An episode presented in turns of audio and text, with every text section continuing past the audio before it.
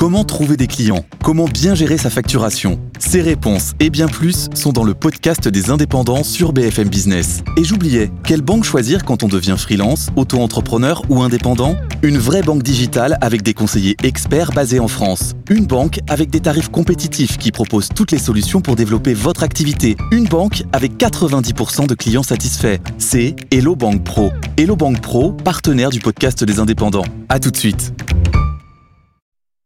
BFM Business présente Tous les jours, j'entends quoi? De nouvelles solutions, de nouvelles entreprises, de nouvelles levées de fonds. Mais c'est extraordinaire. J'ai avez dit qu'il y a un vrai souci, Mais il faut créer de l'emploi. Je suis assez d'accord avec euh, ce qui a été dit. Il suffit d'écouter BFM Business. Voilà, magnifique. Guillaume Paul, Good Evening Business.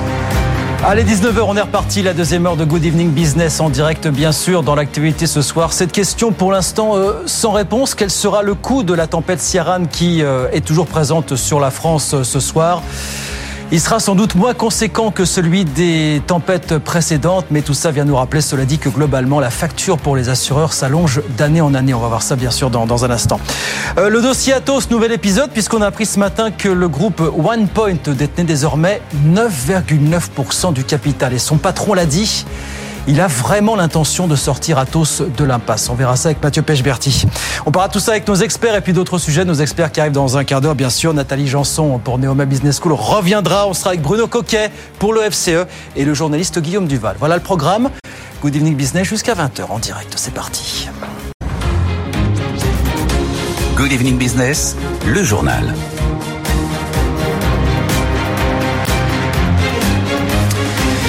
Donc on commence évidemment avec la tempête Ciaran qui est toujours présente ce soir sur la France, qui s'est abattue sur le nord-ouest, des vents de près de 200 km heure qui ont provoqué d'importants dégâts et des coupures d'électricité. Cinq personnes sont mortes en Europe, dont une en France. Et puis à côté de ça, il y a tous les dégâts, bien sûr, tous les dégâts euh, matériels. Quelle sera la facture? On ne le sait pas encore, mais les choses vont s'affiner petit à petit. Nathan Concampo. On devrait être assez vite fixé hein, et avoir rapidement des premières estimations concernant la, tempête précédente, la tempête Aline d'il y a deux semaines dans les Alpes-Maritimes.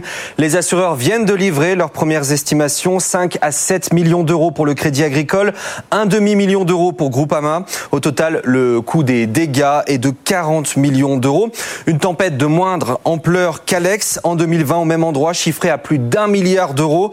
Le record en France est détenu par la succession des tempêtes Lothar et Martin en 1999, 15 milliards d'euros de dommages directs.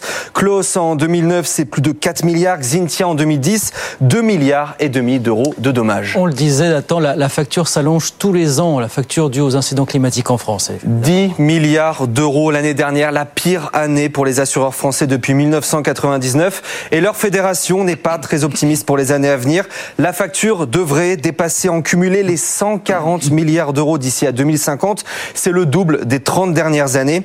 À l'échelle mondiale, même constat. Chaque année depuis 2020, la facture globale dépasse les 200 milliards de dollars et on s'approche des 300 milliards, un cap qui devrait être franchi dans les prochaines années. Nathan Cocampo, avec tout ça, tout le modèle des services d'assurance, du secteur de l'assurance, bien sûr, qui est euh, totalement bouleversé. On verra ça avec nos experts tout à l'heure euh, sur BFM Business. Dans l'actualité ce soir, le Japon, un énorme plan de soutien à l'économie dégainé aujourd'hui par le gouvernement, un peu plus de 100 milliards d'euros pour essayer d'atténuer un petit peu les, les dégâts causés par l'inflation. Il y a des baisses d'impôts. Il y a des aides directes aux ménages les plus précaires. Ça n'est pas bon, évidemment, pour les finances publiques. Il faut rappeler que la dette du Japon représente déjà aujourd'hui 260%, s'il vous plaît, de son euh, produit intérieur brut. 19h04, le dossier Atos, nouvel épisode aujourd'hui, puisqu'on a appris que le groupe OnePoint détenait désormais 9,9% du capital du groupe. Et le patron de OnePoint le dit, il veut sortir Atos de l'impasse. Est-ce qu'on tient là le sauveur du groupe français? On voit tout ça avec Mathieu Pechberti. Ah, C'est ce que certains aimeraient bien, et lui-même d'ailleurs se présente ainsi. hein, euh, le patron de OnePoint, euh, euh, David Layani, est bien connu dans ce dossier, puisqu'il y a un an déjà, il avait fait une offre de rachat pour le groupe Atos qui était euh, assez basse en termes de prix, qui avait été euh, largement éconduite par le président d'alors, Bertrand Meunier. Aujourd'hui, la situation est très différente. hein. At- Atos ne cesse de s'enfoncer dans la crise. Le cours de bourse est au plus bas, autour de 4 euros. Les actionnaires, beaucoup de petits actionnaires sont mécontents. D'autres fonds activistes ont même euh, euh, déposé des plaintes auprès du parquet national financier au pénal pour à la fois corruption et en même temps information trompeuse. Et là, David Layani donc déboule dans le dossier qu'il regarde et qu'il continue de regarder depuis maintenant un an en rachetant à bas prix 10% du capital d'Atos. la communication et la direction d'Atos et son président Jean-Pierre Mussier en tout cas ont publié un communiqué en disant qu'il était le bienvenu mmh. chez Atos. Donc il y a quand même une, une histoire qu'on est en train de nous raconter sur effectivement l'arrivée euh, du grand sauveur, le chevalier blanc. Il, lui, David Layani, a déjà fait des déclarations euh, à nos confrères de l'AFP en disant qu'il souhaitait que euh, la cession d'une partie des activités d'Atos, hein, les métiers historiques, à Daniel Kretinsky devait être revue. Il y a eu beaucoup de critiques de la part de, des petits actionnaires sur le prix, ou en tout cas sur le cash qui a été donné à Daniel Kretinsky, bon, ce qui semble être aujourd'hui une évidence. Et puis lui il cherche en tout cas à mettre la main il ne le dit pas, mais c'est ce que c'était déjà ses intentions l'année dernière sur les autres activités d'Atos, donc tout ce qui est euh, l'activité informatique dédiée au cloud, la digitalisation et même euh, toutes les activités dites sensibles de cybersécurité. On n'en est pas là, il n'a mmh. que 10% du capital.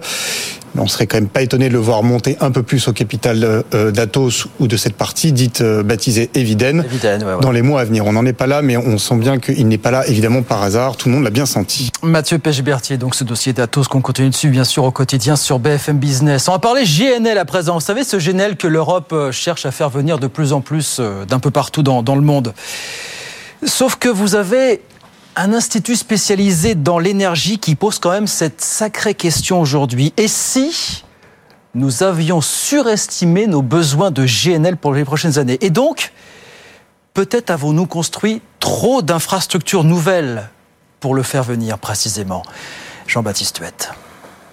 L'Europe a-t-elle eu les yeux plus gros que le ventre? Pour certains experts, la réponse est oui. Depuis l'invasion de l'Ukraine par la Russie, l'Europe a ajouté six terminaux GNL, plus une extension au Havre avec une unité flottante opérée par Total Energy.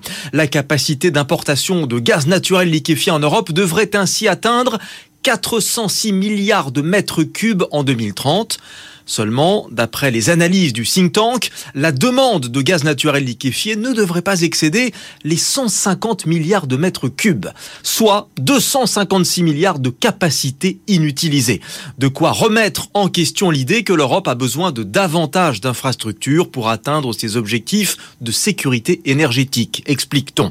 Des terminaux gaziers qui, entre janvier et septembre, n'ont tourné en moyenne qu'à 58%. L'Union européenne seule a des 41 milliards d'euros pour les importations de GNL entre le mois de janvier et le mois de juillet. Voilà, le GNL, avons-nous les yeux plus gros que le ventre? Jean-Baptiste est avec nous sur, sur BFM Business. Et puis vous savez qu'on entend dire en ce moment que le secteur automobile est sans dessus-dessous. C'est vrai d'une manière générale, mais il y en a chez qui ça se voit moins. Ferrari nous a annoncé aujourd'hui des bénéfices trimestriels records. Et le groupe se permet même de relever ses prévisions pour l'ensemble de l'année. Timothée Marouzet. Ferrari bat tous les records. Un bénéfice net qui a bondi de plus de 45%, un chiffre largement supérieur aux attentes. Les voitures de luxe ne connaissent pas la crise et la marque annonce avoir vendu 3500 bolides entre juillet et septembre. Ferrari affiche une croissance historique de 13,8%. Ces bons chiffres ont été portés par les ventes de la 296 GTB, de la Roma et de la Portofino M. Après une pause pendant la pandémie, la marque italienne a su surfer sur la reprise et ses clients aisés sont au rendez-vous, si bien qu'elle a pu dépasser ses ventes d'avant Covid et atteindre les 5 milliards d'euros de chiffre d'affaires en 2022. Ferrari a relevé ses perspectives de vente face à la forte demande pour ses nouveaux modèles tels que son tout premier SUV, le Puro Sangue, vendu 390 000 euros, pour lequel les livraisons ont déjà commencé ces derniers mois. Prochain défi pour le constructeur, lancer sa première voiture 100% électrique d'ici 2025 et atteindre un chiffre d'affaires de plus de 6 milliards d'euros d'ici 2026. L'insolente santé financière de euh, Ferrari, Timothée Marouzet avec nous sur BFM Business. 19h10. On va sur les marchés tout de suite. Je vous rappelle la clôture à la Bourse de Paris. Bah, très belle santé en tout cas aujourd'hui aussi hein, pour l'indice parisien qui a grappillé 1,8% qui repasse les 7000 points ce soir, 7060 points À la clôture, bonsoir Étienne Braque. Bonsoir Guillaume. Ça a l'air d'être bien apprécié tout ça également du côté de Wall Street. Oui, trois indices américains qui sont dans le vert. Encore, vous allez dire depuis lundi, je me répète, mais c'est Bah la oui. quatrième séance dans le vert à Wall Street et à Paris également. Trois indices américains qui gagnent plus de 3% sur l'ensemble de la semaine. Et là, aujourd'hui, ce qui pousse les marchés actions, eh bien, c'est les propos de Jérôme Powell hier.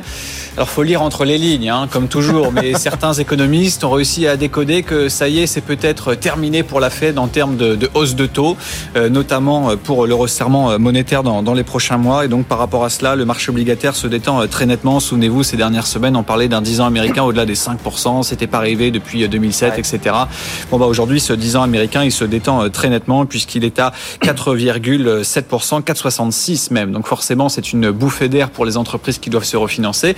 Et puis, euh, c'est une bouffée d'air euh, également pour euh, les actions. À noter que vous avez beaucoup de publications d'entreprises aujourd'hui, notamment dans le secteur du tourisme. À noter aujourd'hui une très forte baisse pour Delta Airlines qui commence à licencier parce que là, vous avez un trafic aérien bah, qui commence à se normaliser aux États-Unis, mais ça porte la valeur qui gagne un peu plus de 2%. Marriott également a publié des résultats quasiment records avec un très bon été, mais là aussi ça ralentit. Donc le marché vend la nouvelle. Airbnb qui recule également de quasiment 3% ce soir avec des perspectives qui euh, là aussi euh, ralentissent. Et puis à l'inverse, ça se passe très bien pour euh, PayPal avec une consommation qui est toujours très forte aux États-Unis. Donc ça porte le groupe. Et puis bien sûr ce soir, il faudra suivre Apple, première capitalisation mondiale, qui va publier ses résultats. C'est le dernier des GAFAM à dévoiler ses résultats qui dans l'ensemble ont quand même été euh, assez robustes malgré une normalisation comme partout dans le secteur euh, technologique. Et donc trois indices américains qui se portent très bien avec des hausses de plus de 1,5% que ce soit pour le Dow Jones, le S&P et le Nasdaq. Je sens qu'on va abondamment commenter les trimestriels d'Apple demain. Je sais pas pourquoi j'ai la faiblesse de penser. Première capi mondiale qu'on va recauser. Au moins un petit mot. Merci beaucoup Étienne. Étienne Braque avec nous sur BFM Business. 19h12. On repart avec nos experts dans un instant.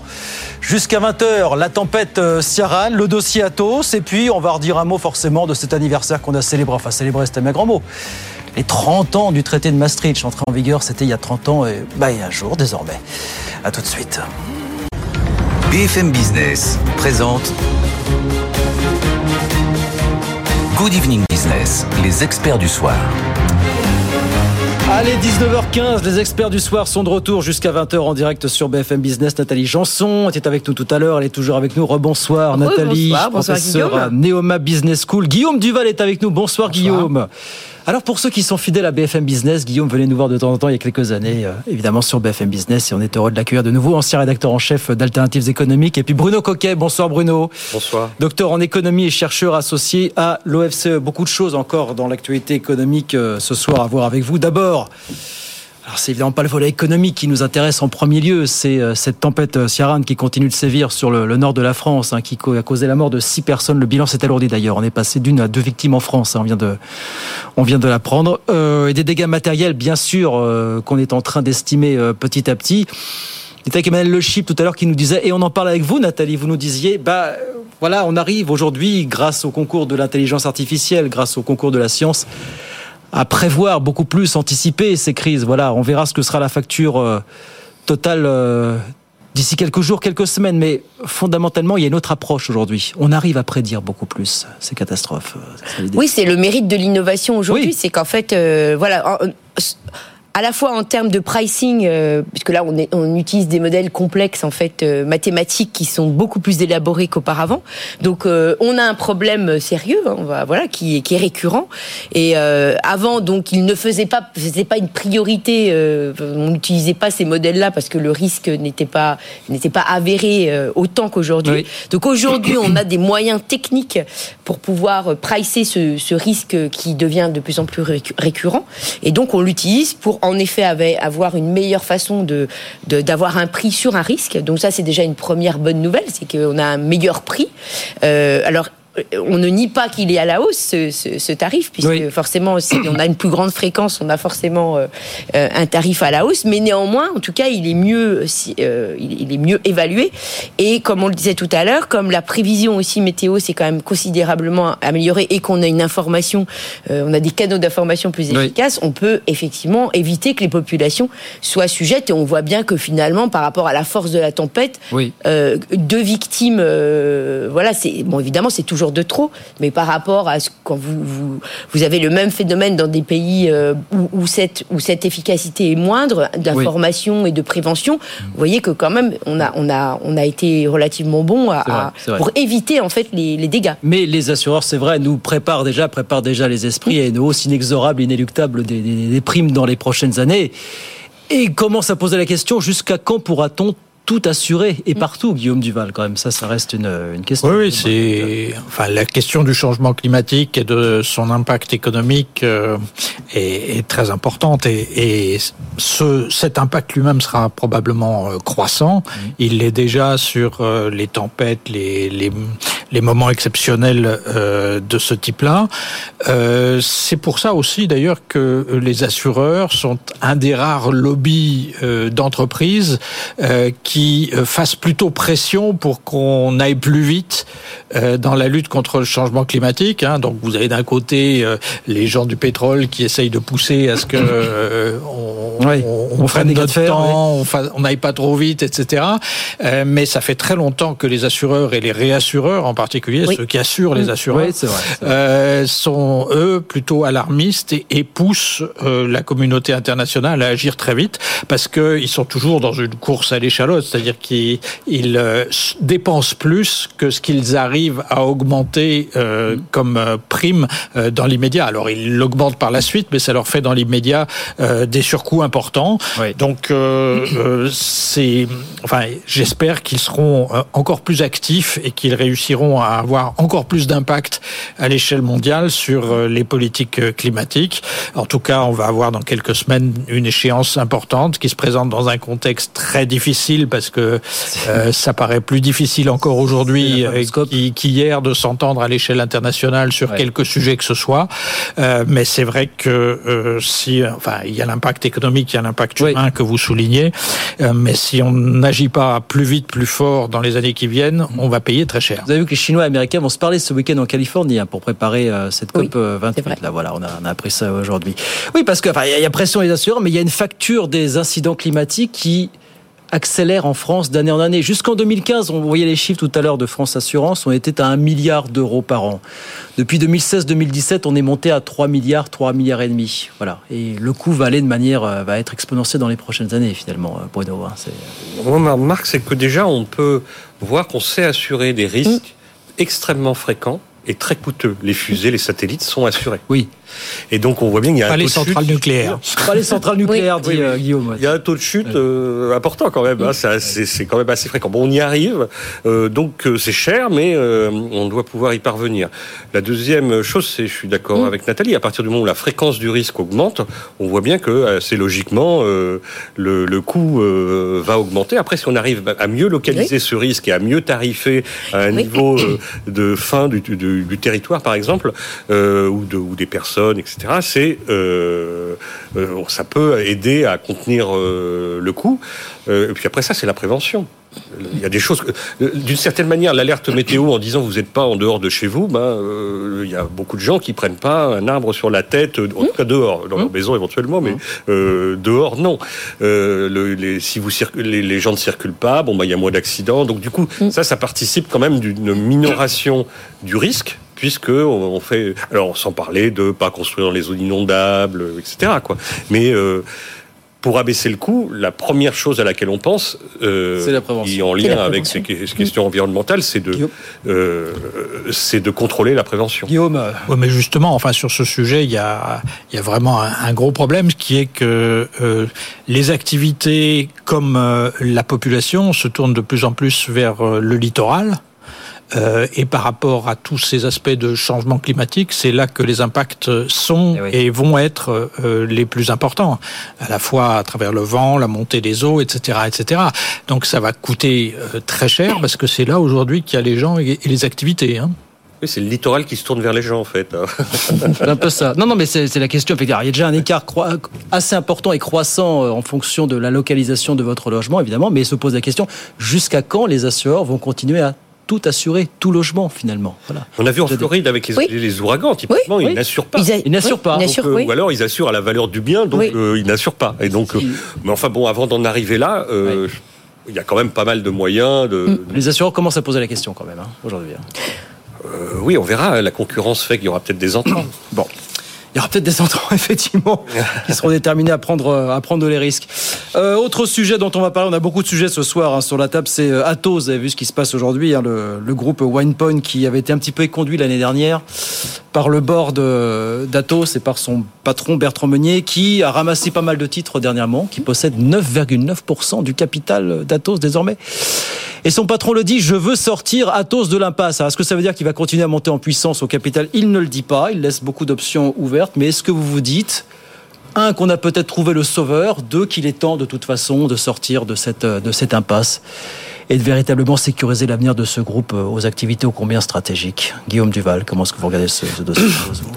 Atos, c'est vraiment un cas assez typique, malheureusement, euh, des difficultés européennes dans le secteur de, la haute technologie, euh, des technologies de l'information. On aurait pu penser à un moment que euh, ça pourrait devenir un, un des, un des champions européens du oui. secteur. Et on a vu en l'espace de deux, trois ans euh, à quel point euh, cette entreprise était finalement fragile, à quel point la course à la taille qui avait mené Thierry Breton avant de se sauver, avait pu euh, avait pu être enfin mal faite, en tout cas n'avait pas réussi à créer un groupe euh, cohérent et solide. Euh, alors je ne sais pas si l'État devrait intervenir dans ce cas précis euh, au stade où on en est, mais il y a vraiment un problème de, de politique industrielle publique, je dirais, en Europe euh, autour de ces questions-là. La conscience commence à, à, à venir qu'il faut euh, de l'action publique pour avoir des, des, des géants européens dans des secteurs comme mmh. celui-là, euh, il est malheureusement très tard et euh, trop tard, vous dites euh trop tard, je ne sais pas, parce que c'est des domaines où les générations se remplacent tellement vite que ouais. euh, finalement on peut euh, réentrer sur les marchés, euh, même si on a pris beaucoup de retard sur la génération d'avant. Euh, mais en tout cas, quand on voit la situation dans la high-tech globale à l'échelle mondiale, euh, les, les, Français, les Européens ne comptent pas du tout sur des secteurs dont on sait tous qu'ils sont absolument ouais. stratégiques pour l'avenir. Bruno Coquet.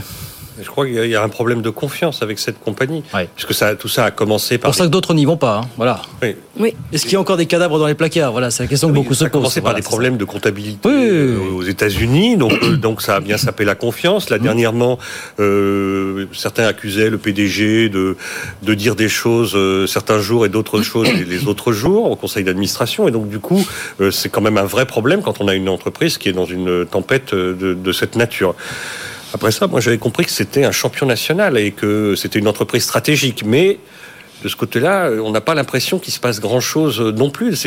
Donc ce serait plus euh, un champion national, une entreprise stratégique, quelque chose qui vaudrait le coup d'être sauvé, euh, comme on l'a fait pour d'autres oui. entreprises en, oui. en d'autres temps, et puis après remise au marché euh, le jour où euh, le management s'est stabilisé, la confiance est restaurée. Et deux, puis, deux, deux DG, deux DG en moins de en moins de deux ans quand même, hein. ou trois à trois même. Qu'est-ce que je dis? Trois DG en moins de deux ans chez Atos quand même. Hein. Voilà. Et puis on est allé chercher là le. Et, et puis le titre divisé par 50. Et le titre euh, qui est à 50 euros, à 5 euros aujourd'hui. C'est ouais. la, la, catastrophe. Donc du coup, un, rétablir la confiance. Est-ce que rétablir la confiance, ça nécessite une intervention publique ou pas euh, Honnêtement, j'en sais rien. Sinon, j'achèterais ou je vendrais du Atos. Et on est allé chercher Jean-Pierre Mustier, ça que vous vouliez dire Oui, c'est ça. On est allé chercher Société Générale, l'ancien DG de la Société le, Générale. le monsieur de l'affaire Kerviel pour rétablir la confiance. C'est un peu. Oh, il n'était pas le seul au bord de la, il était pas le seul au bord de la Générale quand même. Il y avait toute une équipe à l'époque hein, de, de l'affaire Kerviel. Oui, Nathalie, sur ce dossier Atos. Ouais, non, ce qui est, ce qui est effectivement intéressant, c'est de, de, voir que finalement l'État ne bouge pas. Euh, bon, c'est pas que je voudrais qu'il bouge spécifiquement, mais si effectivement, comme le disait Bruno, c'était si euh, essentiel que ça, c'est effectivement euh, voilà euh, pourquoi il bouge pas. Et puis quant aux entre entreprises qui auraient pu bouger, euh, on évoquait tout à l'heure oui. Thales et qui n'y vont pas. Je pense que là c'est l'effet réputationnel, c'est-à-dire qu'on voit bien qu'il y a quelque chose qui est peut-être pas très clair et donc elles, elles, elles payent cher si euh, elles vont dans quelque oui, chose qui est pas très clair. Et c'est là où on voit qu'en fait seul un entrepreneur, donc ah. celui qui aujourd'hui est là, finalement peut tenter de sa chance, parce qu'après tout, euh, ça marche pas. Enfin, finalement, il fait un mauvais calcul. Bah, c'est un mauvais calcul et voilà. On... Et, et, et par contre, s'il a raison, bah, il ah. aura peut-être raison. Et, ce que, ce que dit Nathalie est intéressant. Est-ce qu'on a, est-ce que c'est pas plus mal que l'État n'y mette pas son nez finalement et que finalement un entrepreneur lui euh, trouve trouve l'issue, Guillaume Duval? Vous êtes.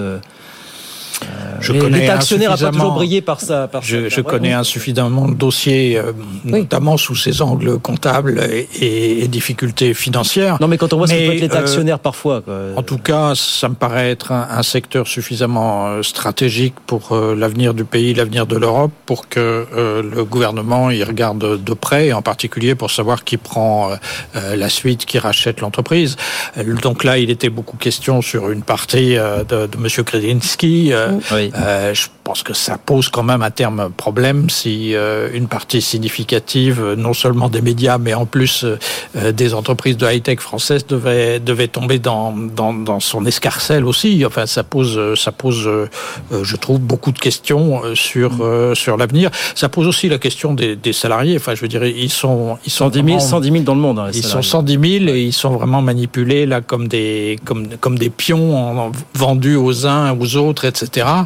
Pour moi, ça pose vraiment aussi la question du, du, du pouvoir dans l'entreprise et de ce qui se passe en particulier quand euh, il y a des changements d'actionnaires par rapport aux salariés, aux droits des salariés. Nathalie, encore une fois, est-ce que l'État actionnaire, l'État stratège n'a pas toujours brillé par sa non, moi je suis pas. Voilà, je, je, ce serait pas ma recommandation première, mais euh, voilà, bon, c'est euh, parce qu'effectivement, je pense que est-ce temporairement, est-ce qu'il pourrait, puisque s'il estime qu'effectivement c'est comme voilà, comme ça a été mentionné précédemment, est-ce que temporairement il pourrait intervenir pour pas qu'en fait ça se voilà que, que l'histoire se finisse très mal, mais pour le remettre sur le marché après, bon voilà, ça peut être une autre option aussi. Oui, mais le gouvernement a écarté l'hypothèse d'une nationalisation temporaire. Mm. Rappelez-vous, ça faisait partie. Je pense pas que ce soit à ce point-là. Euh, porté par quelques députés, mm. alors aussi bien de droite que de gauche. Oui, oui, oui, oui, complètement. Oui. oui euh, il y a la nationalisation temporaire, où il y a aussi convaincre euh, des entreprises existantes de, s'allier pour y aller.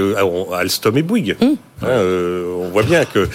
Oui, non, mais, ok, mais le, le, point c'est qu'on aimerait savoir si finalement c'est on met des milliards pour comment attirer des entreprises high tech. Oui. On imagine que derrière Atos, il y a quand même pas mal de brevets, il y a des choses assez mm. précieuses. Certes, il y a de la dette et tout ça, et il y a des incertitudes euh, comptables.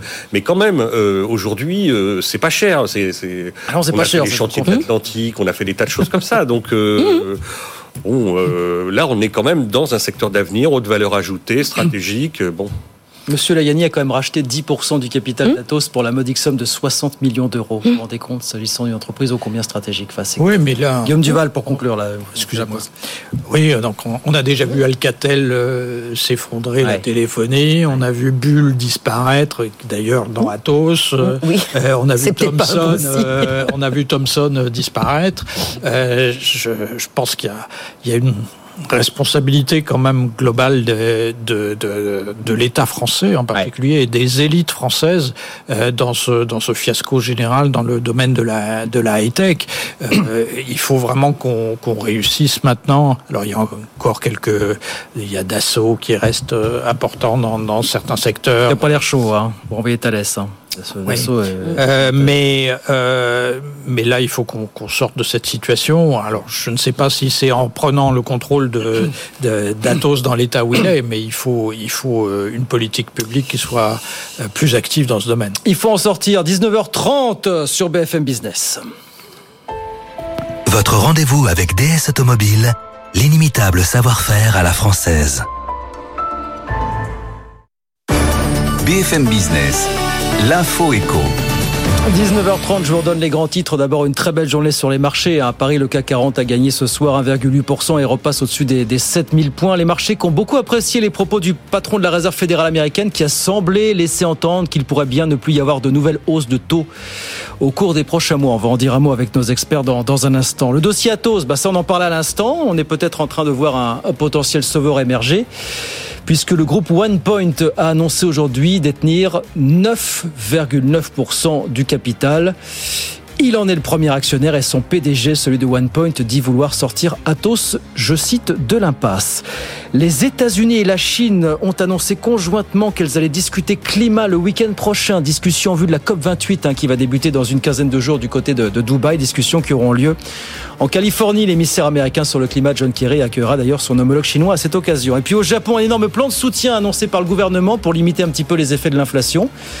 Un plan à un peu plus de 100 milliards d'euros. Il y a des baisses d'impôts, des aides directes pour les ménages les plus précaires. C'est pas bon, cela dit, pour les finances publiques, puisqu'il faut rappeler que La dette du Japon représente déjà 260% de son produit intérieur brut. 19h32, on revient dans un instant avec nos experts, on parle de la Fed. Et puis on va redire un mot aller de cet anniversaire qu'on a célébré hier, les 30 ans de l'entrée en vigueur du fameux traité de Maastricht. À tout de suite. BFM Business présente Good Evening Business, les experts du soir. Les experts du soir, 19h33, ils sont là jusqu'à 20h, bien sûr. Nathalie Janson, Guillaume Duval et, Bruno Coquet. Est-ce que vous voulez me dire un petit mot de la, Réserve fédérale américaine qui a ah, apporté une bulle d'oxygène au marché? On le disait, le CAC 40 qui a grappillé 1,8% ce soir. Parce que dans son discours hier, bah, le patron de la Fed a semblé dire que, a priori, il y aura pas de nouvelles hausses des taux d'intérêt pendant les prochains mois. C'est ce que les marchés ont semblé euh, comprendre en tout cas, Nathalie. Voilà ce qui explique leur. Euh, oui, oui, au niveau du consensus. tenue, hein, vous savez qu'on a toujours, on, anticipe en permanence ce que va faire la Fed. effectivement, au niveau du consensus, du coup, on a un consensus qui s'oriente davantage sur une stabilité des taux d'intérêt pendant euh, les mois à venir. Et d'ailleurs, ça s'est vu tout de suite aussi euh, sur les marchés qui, qui avaient fait un peu trembler tout le monde, c'est-à-dire l'obligataire à 10 ans qui, qui s'était voilà un peu tendu ces dernières semaines. Et là, effectivement, tout de suite, en fait, l'obligataire redétendu, ce qui, euh, voilà, il l'a normalisé parce que c'est quand même un marché de référence euh, au niveau mondial. Et le fait qu'il se soit agité, euh, parce qu'en fait, la raison pour laquelle on a ces, ces, cette difficulté de, de prévision, c'est parce que comme l'économie américaine est toujours quand même assez soutenue Elle son rythme hein. de croissance, elle est solide. Il y a quand même des temps, enfin, on, on se demande si les tensions d'inflation vont quand même pas quand même perdurer. Et s'il y a tension d'inflation, étant donné ce que Powell a fait jusqu'à maintenant maintenant, il y a probablement une possibilité de remonter des taux. Donc c'est pour ça que cette réunion était si euh, attendue. Il y avait autant de tensions autour parce que franchement, compte tenu des, de la croissance plus soutenue que attendue, du taux de chômage qui, ne n'augmente toujours pas et, euh, et donc des pressions un peu inflationnistes, on sait parce que les Américains en fait dépensent toujours beaucoup et désépargnent beaucoup. Eh bien, très légitimement, les marchés se sont dit mince, il va peut-être nous dire que finalement euh, eh ça va ben, remonter. Pour l'instant, ça remonte pas. Est-ce que vous donne le sentiment d'avoir euh, gagné la partie ou avoir le contrôle de la situation, euh, Guillaume, ces, ces banques centrales euh, globalement Oui, enfin, pour ce qui concerne les États-Unis, donc l'inflation est quand même en baisse sensible pour l'instant. Euh, je pense que ce qui a guidé euh, surtout ce, ce discours, c'est malgré tout plutôt euh, l'étendue des incertitudes qui règnent enfin qui règnent aujourd'hui sur sur l'avenir à court terme. Hein. Donc à la fois les incertitudes politiques très fortes qui restent très fortes aux États-Unis, avec en particulier la question de, de du shutdown qui est, qui, est, quand même toujours toujours là. On oublié. La, et les incertitudes énormes qu'il y a à l'échelle mondiale, en lien en particulier avec la, mm. la crise, la crise au Moyen-Orient, dont personne ne sait dire aujourd'hui si elle ne va pas euh, s'étendre et avoir plus d'impact sur l'économie mondiale. Mm. Donc je pense que c'est au moins autant en pensant à, ces incertitudes-là et à la nécessité de rassurer les acteurs financiers par rapport à ces incertitudes-là que par rapport à l'état de l'économie aujourd'hui des États-Unis que, que peut s'expliquer cette décision. Bruno, comment est-ce que vous voyez cette décision? Ben, La sagesse. Ça, se détend du côté de l'économie réelle. Ça se détend, ben, bien sûr. Euh, notamment sur le sur l'inflation. Donc du coup, il n'y avait pas de raison véritable d'en rajouter. Euh, Powell dit quand même que le marché du travail reste très tendu et que ça, c'est un signal auquel euh, il pourrait réagir. Euh, bon, après, les marchés, c'est vrai, avaient fait le job, hein, comme le dit Nathalie. Ils avaient mis des taux euh, au-delà de, de, ce que du taux d'intervention de la Fed. Donc, du coup, euh, enfin, d'une certaine manière, je sais pas, c'est assez logique. Euh, après ça, euh, il y a aussi un, euh, il y a le shutdown, mais de manière générale, il y a la politique budgétaire. Hmm. On doit être à près de 7% de, de, du PIB de déficit public. C'est délirant. Hmm. Dans, enfin, c'est délirant. Mais c'est assez inédit. Enfin là, ça fait longtemps qu'on n'était pas dans cette situation-là, quand même. Tant qu'ils n'ont pas de problème pour le financer, que le dollar, enfin, on sait bien qu'ils ne sont pas dans la même situation que nous, mais enfin, quand même. Bah, la tension des taux à, à, 10 ans, elle était quand même justement préoccupante ah par rapport à ça. Hein. Et donc, donc du coup, le, le, le quand même, il y a des problèmes structurels qui ressemblent à ceux de la France, hein, des mmh. déficits budgétaires euh, importants, mmh. euh, des tensions euh, mmh. sur le marché marché du travail et sur l'inflation. mais on n'entend personne dire que sur le déficit budgétaire, ça va se résoudre. Or, le déficit budgétaire est quand même générateur d'inflation. On pourra dire ce qu'on veut. Il n'y a pas que si on cherche à, si on continue avec du déficit budgétaire et que par ailleurs euh, on essaye d'éteindre euh, avec des taux d'intérêt élevés, euh, c'est un vrai problème de policy mix, et puis surtout c'est un problème qui peut nous atteindre nous. Hein, donc, Mais vous n'avez pas répondu à la question que je vous posais. Est-ce que ces banques centrales vous donnent le sentiment d'avoir la maîtrise des événements aujourd'hui? Non. Vous dites non. non, non, non, parce qu'il y a, comme je, comme je, bah, comme souvent je, je, je, le rappelle, en fait, je, je pense que la, la, principale raison pour laquelle on peut, euh, enfin, c'est pas qu'on est pessimiste ou inquiet, mais c'est euh, qu'en fait, on est quand même entré depuis 2008 dans des politiques monétaires qui sont inédites, et je pense qu'on ne maîtrise pas tout à fait. Enfin, je veux dire, personne, puisque ça n'a jamais existé euh, de faire du quantitative easing. On l'a fait de façon pragmatique au Japon. Vous voyez ce que ça donne. le Japon est toujours enlisé. Donc, euh, en fait, il y a tellement d'inconnus euh, dans, ce, dans ces scénarios-là qu'en fait, même la Fed elle-même, c'est, c'est pas de mauvaise foi ou elle fait pas exprès. Quoi. C'est qu'en fait, elle maîtrise pas tout et, et, et elle, le, elle, le, dit bien. Enfin, et c'est souvent souligné qu'ils sont data dependent. C'est bien pour dire, pour souligner le fait qu'ils vont réagir à la façon dont les choses se déroule. Et ça, c'est quand même un petit peu inquiétant. D'accord avec ça, Guillaume, on avance en marchand là sur les banques centrales. Est-ce qu'on a le contrôle Oui, enfin, c'est surtout, on n'a pas le contrôle du policy On brûle des cierges, voilà. On n'a pas le contrôle du policy mix, et c'est ça qui compte au, au, final. Hein. Donc c'est ce qui, ce qui vient d'être dit sur les, les, incertitudes très fortes sur la politique fiscale, budgétaire aux États-Unis. Euh, je dois dire que sur la sur la France en particulier, il y a, on est quand même en fait en train de devenir l'homme malade de l'Europe sur le plan ah. de la politique budgétaire à la place, à la place de l'Italie, hein, avec la politique que M. Macron mène, c'est-à-dire d'abaisser les impôts pour les riches et pour les entreprises, euh, sans pour autant, et heureusement, baisser très fortement les dépenses publiques. Euh, on est, nous aussi, dans une situation qui est analogue finalement à celle des États-Unis, avec une dette publique qui est en train de, de, de monter à nouveau, euh, avec des taux d'intérêt qui montent. Alors voilà. donc là, bon, enfin, les banques centrales ne maîtrisent pas forcément tout au niveau des, des politiques monétaires, mais, euh, le problème est plus large que ça en termes de politique économique. Mais nous nous laissons aller toujours avec euh, l'idée que les banques centrales seront là en cas de nouveau coup dur. Bah, ce qui nous amène justement à, ce sujet, cet anniversaire, donc, allez, disons-le comme ça, que, dont on a évoqué hier soir, c'est c'était hier les 30 ans de l'entrée en vigueur du fameux traité de Maastricht avec ses critères dont on ne fait que parler ici sur, euh, sur BFM Business, critères de convergence au niveau de la dette publique, déficit budgétaire, voilà, les 3% du PIB, les 60% de, de la dette que personne ne respecte quasiment. Alors si je crois que les Italiens, on le disait, vont revenir sous la barre des 2% l'année prochaine, voilà. Mais en France, on est toujours très très loin de tout ça, Bruno, fondamentalement. Voilà. C'est sûr qu'on est loin du ballon. Mais euh, comment La France adore les institutions et l'Allemagne les règles. Le traité de Maastricht, c'est ça, c'est des règles. Euh, nous, on, discute avec des institutions et on peut toujours échapper aux règles. Donc voilà, donc la, contradiction, elle est là et on y est parvenu. Jusqu'à présent, on arrive toujours à, négocier un machin, une révision, etc.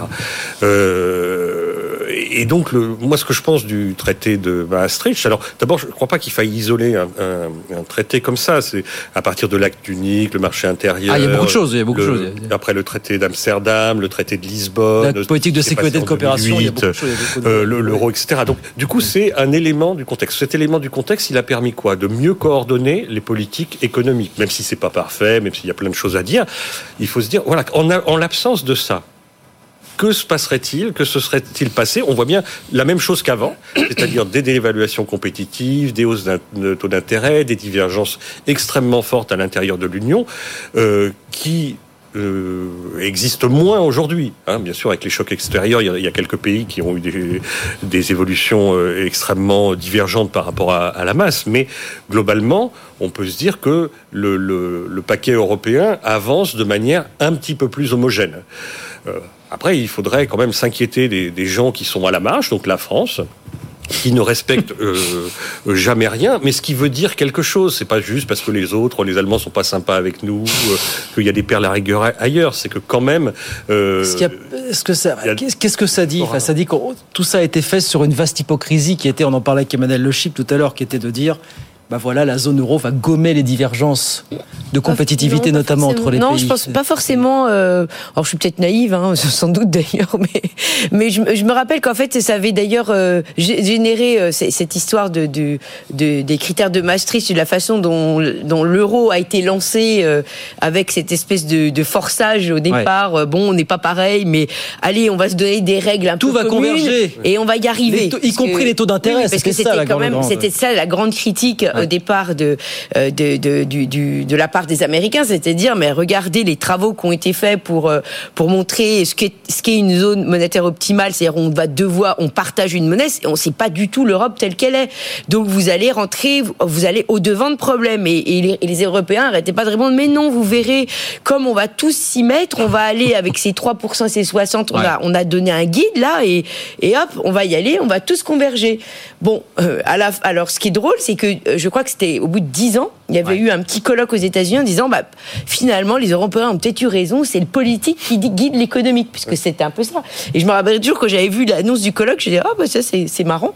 Et puis, deux, deux ans après, c'était, euh, c'était la, c'était, bah, c'était le, euh, même pas deux ans après, c'était la crise de la dette souveraine oui. grecque, quoi. Donc, c'était effectivement drôle de voir que même eux, ils se sont posé la question de finalement, est-ce que nous n'avait pas eu raison de mettre la charrue avant les bœufs, quoi, en somme? Guillaume Duval. Oui, oui. Enfin, je, on nous avait prédit beaucoup de catastrophes. Euh, mmh. Les économistes américains euh, sur Mondale, etc. Euh, tous les gens de gauche sur ça va être l'austérité généralisée. on va avoir la Bundesbank qui va nous qui va nous obliger à nous serrer la ceinture en permanence, etc., etc. force est de constater que tout ça a finalement quand même assez bien marché, même si on a fait beaucoup de bêtises, notamment pendant la crise de la zone euro. J'ose pas imaginer, alors je sais bien que c'est un exercice tout à fait artificiel et qu'on n'a pas la, preuve, mais j'ose pas imaginer ce qui se serait passé en Europe euh, face au Covid-19, face à la guerre en Russie, face maintenant à la crise, à la crise au Moyen-Orient. Euh, si on avait eu chacun, chacun nos monnaies, chacun nos taux d'intérêt, ça aurait été sans doute quelque chose d'assez explosif et assez grave.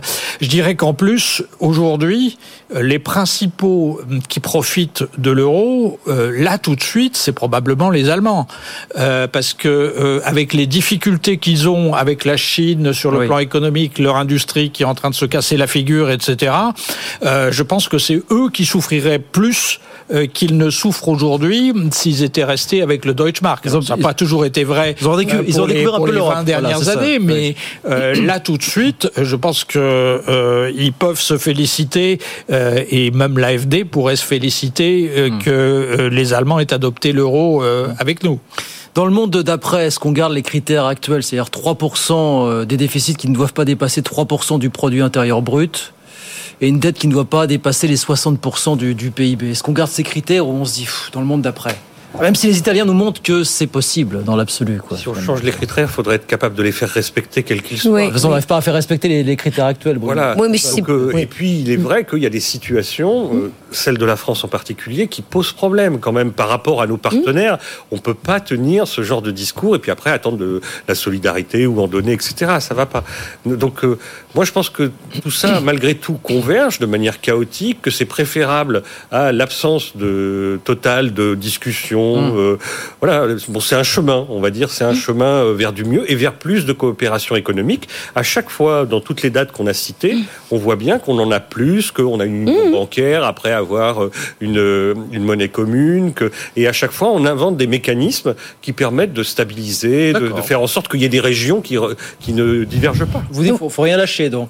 Non, moi, je, moi, c'est pareil. Je pense que c'est, c'est même si effectivement, on peut regretter que ce soit pas appliqué, que, mais comme je disais précédemment précédemment, c'est une maison commune l'euro et, euh, et bon, il faut un, il faut un consentement à quelque chose de commun. Ça crie souvent. Et, mais... Voilà. Et donc même si ce consentement, il est euh, pas toujours, il est un peu euh, de façade et pas vraiment de conviction, il n'empêche qu'il euh, qu'il permet quand même de montrer une direction. À moins qu'un jour voilà. quelqu'un, les Allemands perdent patience. Enfin, c'est un autre débat. Oui, Guillaume. Ouais, mais ouais, mais là, je pense qu'ils ont pas intérêt à non, perdre patience. Exactement. Ils ont redécouvert l'Europe. Ils ont pas dans un moment où ils, où ils ont ont intérêt à le faire. Non, mais simplement, il y a quand même un gros sujet pour moi qui n'est pas réglé du tout, c'est la question du dumping fiscal. Enfin, ce qui se passe en Irlande depuis 20 ans est un, scandale absolu. Euh, le fait que euh, l'Irlande soit devenue le pays euh, le plus riche d'Europe uniquement parce que c'est un paradis fiscal où les multinationales américaines en plus logent leurs bénéfices pour échapper à l'impôt dans le reste de l'Europe,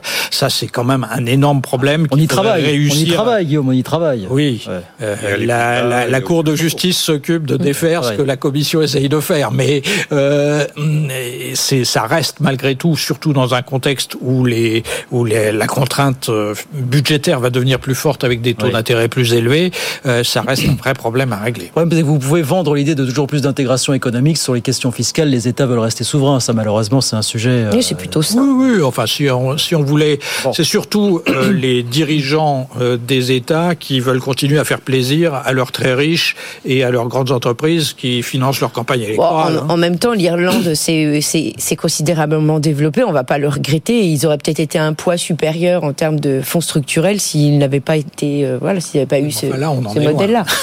bah non, je crois pas. Non, ils ont quand même moins pesé. Euh, voilà, ça aurait pu être un coup hein, d'avoir un pays à la traîne. Bon, en tout cas, ils sont toujours là ces critères de Maastricht, 30 ans après. Effectivement, c'est la question sans réponse. Qu'est-ce qu'aurait été l'Europe sans les critères Exactement, oui. Dans une situation. D'abord, le Deutsche Mark se serait apprécié pendant, 15 ans. Euh, on aurait eu des dévaluations compétitives, on en aurait aujourd'hui. Hum. Et il faut voir que de toute façon, là, on va être confronté à des problèmes de taux de change dans le monde entier. Hum. Pourquoi? Parce qu'il y a des divergences d'inflation. Hum. Et ces divergences d'inflation, on voit avec le classement mondial du Japon, de l'Allemagne, vont se traduire par des divergences de, de taux de change. Et donc, on va bien, on va voir que c'est chaotique et que si l'Europe, avec sa monnaie commune, euh, c'est quand même plus confortable que tous les pays confrontés à des attaques. Euh, oui, on a eu ça, ça a fait un amortisseur quand même. Enfin, je veux dire, faut pas. Euh, J'achète le coup la question de l'amortisseur, voilà, évidemment. Bien, il nous reste quelques minutes pour dire un mot. Alors ça, c'est un sujet qui auquel vous tenez beaucoup, Bruno. C'est cette déclaration d'Olivier Dussopt qui a confirmé hier soir devant des députés de la Commission des affaires sociales à l'Assemblée qu'il y aurait bien un reste à charge sur les formations que nous prenons toutes et tous par le biais du compte personnel de formation. Alors c'est un débat un petit peu philosophique qu'on avait déjà ici euh, la semaine dernière. Est-ce qu'il faut, pour responsabiliser, je crois que c'était mhm. la formule de Bruno Le Maire, pour responsabiliser le salarié, eh ben, le faire payer un peu de sa poche une partie de sa formation. Pour vous, est-ce que c'est euh, oui Je crois qu'il n'y a, aucun débat. Un sujet très clivant, hein, voilà. Non, mais il s'agit hein, des salariés euh, dont l'employeur n'a pas euh, comment accepté la formation, qui veulent quand même se former, et la question étant de savoir s'ils se forment ou pas sur leur temps de travail, puisque l'employeur n'a pas accepté la. Bah, c'est une formation dans le cadre du poste occupé à ce moment-là. Oui. non. Alors après, pour son évolution, etc., ça peut se démontrer. D'ailleurs, ce que dit le ministre, euh, on voit bien qu'on s'embourbe un peu. Va falloir voir le décret, oui. si c'est pas une liste d'exceptions. Ah, il y aura une liste. Voilà. Donc, euh, je pense qu'on sera loin des 400 millions. Alors, parce que l'idée, c'est quand même d'économiser 400 millions sur 2,5 milliards. Oui. Hein, je rappelle que euh, l'apprentissage c'est 20 et euh, qu'on a refusé l'amendement. Donc du coup là on est quand même dans des dans des dans des queues de cerises hein, d'une certaine manière que l'on n'obtiendra pas par ce biais-là, probablement. Hein. Euh, donc c'est symbolique, mais avoir un reste à charge, ça me semble pas choquant. Est-ce qu'il faut un reste à charge? Vous êtes d'accord avec ça, Guillaume Duval euh Je trouve ce débat surréaliste. On est dans un pays où on dit qu'on a des problèmes de, euh, de main-d'œuvre, enfin d'accès à la main-d'œuvre parce qu'il n'y a pas suffisamment de main-d'œuvre qualifiée, il n'y a pas suffisamment de gens pour prendre des postes particuliers. Et en même temps, le premier souci du gouvernement, c'est de limiter les dépenses de formation professionnelle. je pense que c'est de la folie furieuse. Euh, je sais que Emmanuel Macron s'est mis dans une seringue en abaissant toujours plus les impôts des plus riches et les impôts des entreprises, euh, mais euh, c'est certainement pas sur la formation professionnelle et sur la formation continue en particulier qu'il faudrait chercher à faire des économies. Alors il peut y avoir des, des raisons philosophiques de dire c'est bien si les salariés payent un peu, mais l'objectif réel c'est bien ça, c'est d'abord de faire des économies sur ces dépenses-là, et ça c'est de la folie dans le contexte où on est. Nathalie bah, Comme le rappelait Bruno, il ne s'agit pas de tous les plans de formation professionnelle. Il s'agit de ceux qui n'ont pas été acceptés. Comme dit Bruno, il y aura une liste d'exceptions. Il faut avoir la tête de la, liste voilà, Ici, c'est voilà. Donc euh, bon, c'est pas comme apparemment l'employeur ne pense pas que c'est une formation qui rentre dans le plan de carrière ou je ne voilà je moi je ne sais pas. Dans ce, cas-là si c'est quelque chose comment? ce à quoi l'employeur est obligé de maintenir exactement. de donc salarié. a priori on est quand même sur un projet si... qui ne va pas euh, qui voilà qui qui est peut-être honorable enfin, du point de vue de l'employé. Peut-être que celui qui a choisi cette formation a envie pour pour d'autres raisons. Et dans ce cas-là effectivement c'est pas choquant qu'il y ait un reste à charge. Guillaume. Et la société a besoin aussi que les gens euh, fassent des formations qui sont pas nécessaires pour leur employeur du moment, mais peut-être pour euh, changer de secteur, changer d'activité. Euh, c'est au moins aussi nécessaire pour la oui, société pour la que, de, oui. que, de, que de continuer à, à, à, maintenir son employabilité chez un employeur donné dans un poste donné. Mais le problème oui. de, de, de l'absence de la charge, c'est que ça n'a pas, oui. euh, pas de prix, pas de valeur. Exactement. Et donc, du coup, il y a un mésusage oui. euh, sur certaines pas comme formations. Ça et donc, du coup, on voit bien que... L'exemple étant celui du permis de conduire. Alors, certains passent le permis de conduire, mais, y compris des demandeurs d'emploi. C'est un mauvais exemple. Ah, on a expliqué à quel point. Le, le, alors, non mais Guillaume, c'est un bon exemple. non, non, Guillaume, c'est un peu moins de 1000 euros oui. par, euh, par personne. Voilà. 1000 euros par personne, ça veut dire que si l'État disait demain matin, le permis de conduire est gratuit pour tout le monde. Ça veut dire, on a 800 000 mmh. jeunes par génération, ça coûterait 800 millions d'euros par an. Je pense que les assureurs seraient contents déjà. Oui. Mais le, le point, c'est que on voit bien que la, moi j'ai été saisi par la somme et m'a semblé extrêmement faible. Mmh. Et euh, on peut avoir une politique autour de ça, de, de, ça, pas laisser ça à la formation mmh. professionnelle et dire à la fois pour l'emploi c'est bon, pour la mobilité c'est bon, pour c'est un, les frein, jeunes. C'est un frein l'embauche, l'absence de permis de oui, pas avoir oui, oui. Et donc du coup, et ça coûte pas cher. Moi j'étais extrêmement surpris. Multiplier 967 euros, je crois c'est ça la moyenne, mmh. euh, par 800 000 personnes, vous arrivez à un peu moins de 800 millions d'euros par an. Mais c'est rien. Enfin, honnêtement, c'est rien. Guillaume, non Non, non, c'est pas. C'est sûr, le Syrien, 800 millions d'euros. Oui, bon. Ah, le Syrien, bon, vous plus à 800 millions d'euros. De... Par bon, rapport au coût qu'ont oui. les assurances, oui. ne serait-ce que sur des gens qui ont des bon. accidents euh, sans permis et donc qui sont pris en charge mmh. par les collectivités, déjà, on pourrait déduire ça. Bon, ça dit beaucoup de choses. En tout cas, il reste une minute pour conclure. Ça dit beaucoup de choses de la difficulté du gouvernement à, à boucler son budget. Voilà, on fait vraiment oui, les, les de C'est un bon tiroir, indiqué, un bon marqueur de C'est un bon. Il est beaucoup comme ça. Euh, il nous reste une minute et on va se quitter en musique. Écoutez.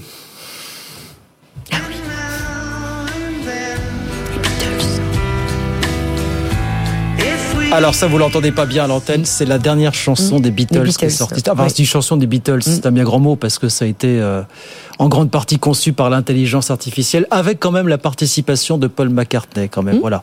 Qu'est-ce que vous dites quand vous entendez ça? C'est la nouvelle donne, c'est euh, voilà, c'est comme ça. Bah, la musique. Il avait l'air d'être d'accord, Paul McCartney déjà. Donc oui. euh, bon, c'est c'est si j'ai bien compris, parce que je, je peut-être que je ne maîtrise pas toute l'histoire, mais c'est une chanson qui, qui n'a pas été chantée par les Beatles non, à l'époque, c'est ça? c'est John Lennon donc, qui chante. Euh, mais voilà exactement, lui, mais il voilà. l'a pas, il l'a pas enregistré. Ouais. Et donc là, c'est, euh, j'imagine peut-être, euh, voilà, pourquoi pas euh, pour Paul, Paul McCartney, en tout cas, ça lui permet de passer un fantasme. Alors peut-être que Oui. c'est ridicule. Après, Pour chacun sera avec, libre. euh, mais effectivement, ça lui permet de réaliser un fantasme, c'est-à-dire celui de de- de- d'éditer cette chanson, enfin de, de enregistrer cette chanson qui n'a pas pu être enregistrée à l'époque, Oui. avec euh, des voix qui ressemblent à celles de ses euh, compagnons et la sienne euh, de surcroît, la Bruno, vraie. quelques secondes. Oui, euh, bientôt euh, un nouvel euh, album de Mozart. Et Voilà, Pourquoi ça. je ne sais pas euh, dans la je sais pas, lignée, une non version dub de la chanson de Roland. non Pourquoi pas, pourquoi pas.